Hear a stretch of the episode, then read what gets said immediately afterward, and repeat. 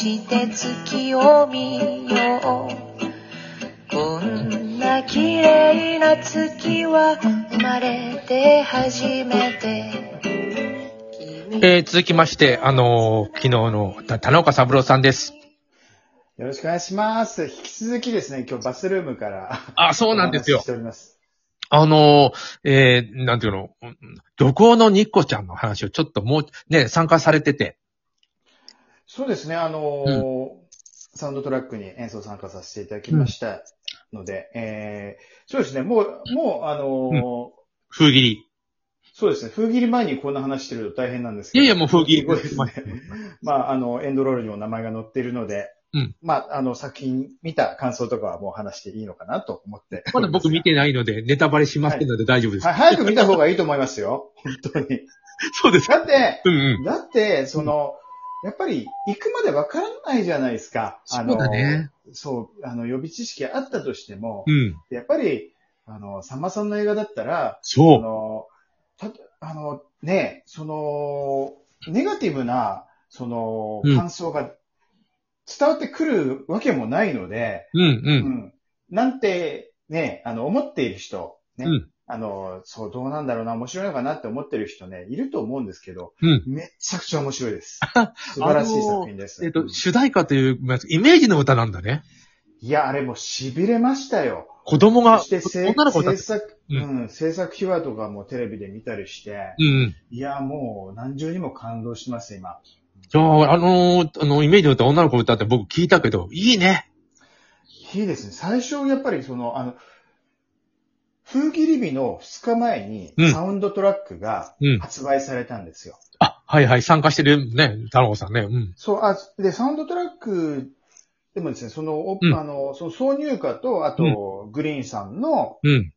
えー、エンディングテーマも、うん。サントラの中に入ってるんです。うんうんうんうん。ここれってね、なかなか、あの、業界では珍しいことだと思うんですけど、うん。ただ、その映画内の音楽世界をね、すべて楽しめるえーサントラになってると思うんですよね、曲あ、なんかいいな。あの、いや、そ、で、イメージの歌は本当にサントラで持ってて、そうもないっていうか、そう、一曲目がイメージの歌ですけど、まず、うん。だから僕も、映画見る前に、うん。あのー CD が出ていましたので、そちらを聞かせていただいたんですけど、その。予備知、予備知識、あ、いや、関係者としてじゃないですよ。うん。あのちゃんと、ち。ゃんと、ちゃんとリリースされたものを聞いたわけです。あ、はいはいはい。うん。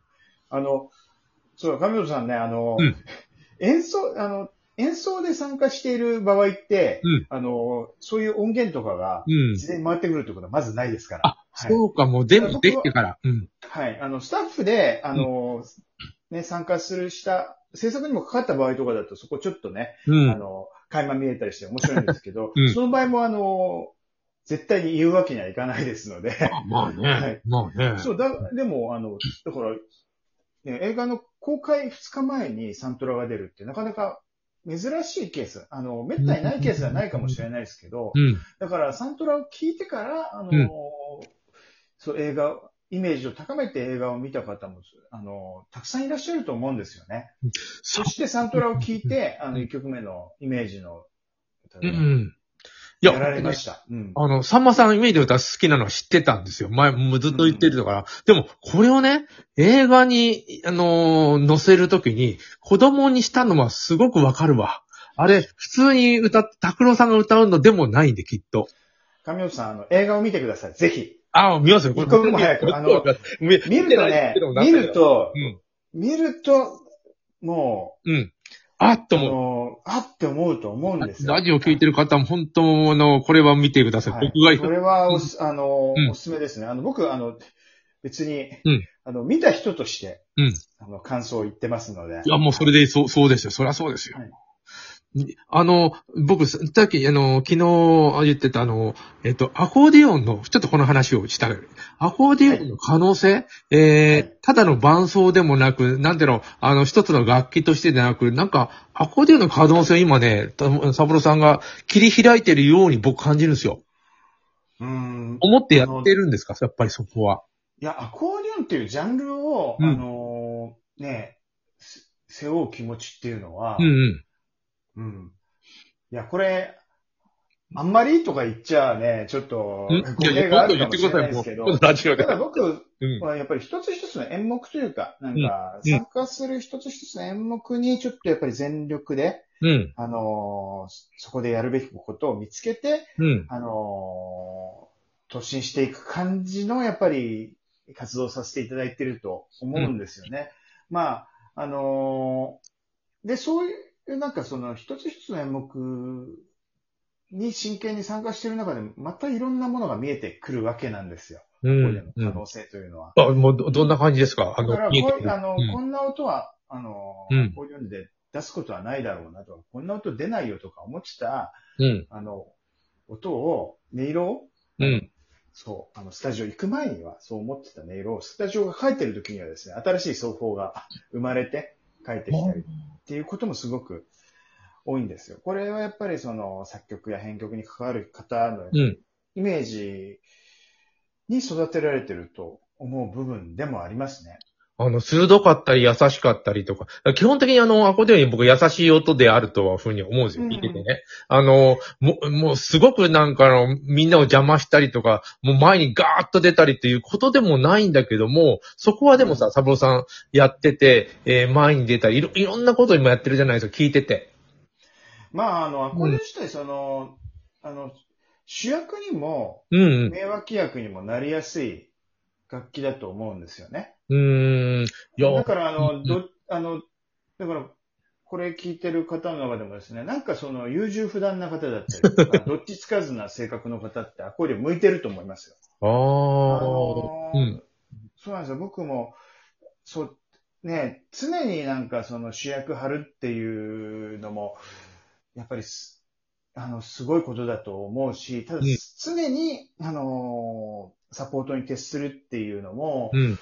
うん、なんか僕は気持ちいいと思うことは両方やりたいと思っちゃう、うんうん。たちなので、まあでも、そうですね、お仕事の中で、そういろんな役柄を演じさせていただいていると思いますので、あの、アコーディオンってさ、あの、さ確かにすごく重いし、あの、運ぶの大変だと思うけど、やっぱりこう、はい抱えて運べるじゃない。ピアノ絶対無理だし。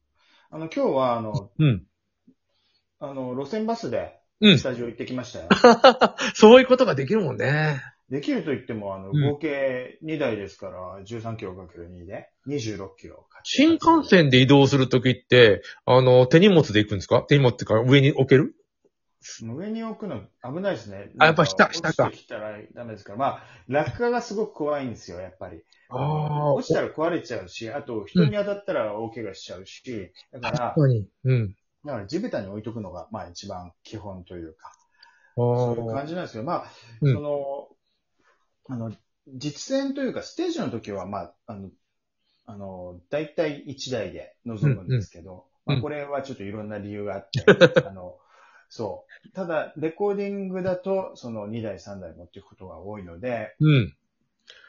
まあ、あの、そうですね。だから、その、めん、あの、うん。そういうシチュエーションによってやっぱり楽器の台数も変わってくるみたいのも、それもなんか、すごい奥行きというか、だから、ここに始めた頃にはそういうイメージはあんまりなかったんですけどね。一台ありゃいいじゃんみたいな。僕面白いなと思ったのは、あの、た、あの、ダモさんさ、あの、派手な服を着てるじゃないですか。あれ、あれの、ななんていうの、あの、アコーディオン全部隠れちゃうから、ここはもうちょっと派手にしようみたいなことあるって聞いて、あ、なるほどね、と。そうです。思いこれ演奏と同じで、でもあの、服装もやっぱりその日の、その日の自分のや、あの、役回りというか、うん。あの、そうですよ。あの、派手な曲服着てますけど、こ着て着てる。いつも着てる。うん。あの、ね、し主役、あの、主役の方がすごくしっくり決めてて、うん。その後ろで支える立場の時、あの、TP を考えずに、あの、派手なやつ着たりすると、それはもう、あの、めちゃくちゃな音を出すのと同じぐらい、あの、大事故につながりますので、うん。そこら辺はいろいろ考えてますよね。あ、でもあの、全部隠れちゃうじゃないですか、ガーッと。だから、はい。と見えるっていうのは、その辺はね、あの、割と自由に目立っていいんじゃないかなっていう、いや、面白い、なんと、楽器もそうだけど、田農家さん全体、なんだろう、見せる楽器なんだよね。結構動くし。うん。なんか見せるのか聞聞かせるのかって、もうステージに行くまで分かんなかったりすることも多いんですよね。うんうんそして、あのー、録音でもやっぱり何、あの、アコーディオンの役割がどこかなのかって、あの、あらかじめ音源とか、うんあの、楽譜を見てても、うん。やっぱり現場に行って初めて、その、うん。やっぱりプロデューサーの方とか、うんあの、作家の方の意図が見えてくることうんもあ。りますし、うんやっぱり、あの、し瞬発力大事ですね、そういうところは。あの、楽器重いんですけど、出発力重視して。きょ去年エールでピアノ弾いてたのは本当レアで、あのーいや、見てて面白かったです。あれも、ぼ僕が頼まれたら知ってるんで、あ、ピアノ弾いてると思ったもんね。まあ、あの、専門外のね、ことを、そう、少し、あの、やっぱり、うんやる、やらせていただく機会が毎年ちらほらあるっていうのあーそれは素晴らしいありがたいことですよ。うんあの、さっき会社で、あの、ね、うんあの、副業禁止とかっていうルールのある会社とかあるじゃないですか。うん。僕、副業禁止だったら多分生きてら、生きてないですよね、なんか。副業が基本ア。コーディオン弾く以外の、うんなんか、そういう貴重な体験を全部。あ、いろいろやってて、役者とかね僕は。アコーディオンしかできないから、うんややらないんですとか言ってたら、うん。あの、アコーディオン奏者としても今、もうすでに終了してるような気もしますし。あ田中さんは本当にね、いろんなことするよね。あの、電車に乗って一人で旅するっていうのも僕は、田中さんに今やってることに通じてる。それは仕事ではないですけどね。いや、通じてる気がするんですよ。あのー自分がこうやりたいっていうのはもう、あ、いや、もうやっちゃえみたいなことにかなり自由な、うん。あの、自由じゃないですか。僕本当ね、太郎さん自由にこうやってて、そこじゃないかな、面白さはやっぱ。り、やっぱりスナフキン的な、なんか生き方に憧れてた時がありますし、なんかそういう夢が少しずつ叶ってきてる感じはするんですけど。あいいねまあ、これからもね、自由な音色を、あの、奏でていきたいと思います。うんはい基本的にね、うん自由な音色を。皆さん聞いてください。それから、映画、ドラマ、あの、まさ楽しみです。皆さん聞いてください。ますまたまた